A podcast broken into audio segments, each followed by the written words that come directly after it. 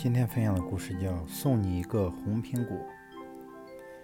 那年的平安夜，他锁好宿舍门，准备去教室时，他的老乡兴冲冲地跑来，递给他一个红润鲜亮的、用彩色塑料袋纸包装的苹果，说：“今晚平安夜，送你一个苹果，祝你平平安安。”他把苹果从窗口放到了靠窗的一张床上，和老乡说说笑笑地下楼了。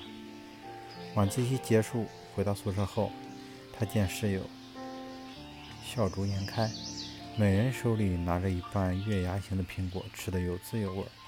他猛然想起老乡送来的那个苹果，还没等他开口，床位靠窗户的女孩拉住他的手，兴奋地说：“我太高兴了，居然有人送给我苹果！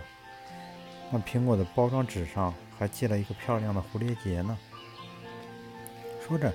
女孩用牙签穿起一半苹果，苹果牙送到他手中，急切地问：“你最后离开宿舍，我猜你一定知道是谁送的苹果，快告诉我，是男的还是女的？”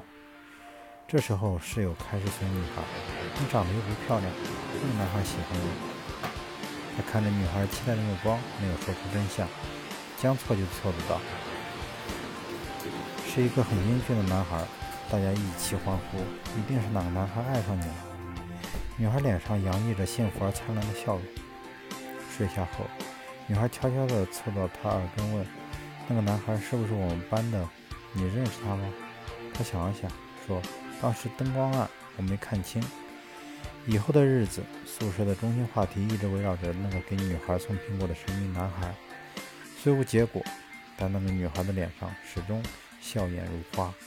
他的学习成绩因此突飞猛突飞猛进，他在期待着那位白马王子的出现。直到毕业，他也没有说出实情。他说，那位女孩的表露出的那份怀怀春少女特有的梦幻般的期待，让他深深的感动，让人暖意融融。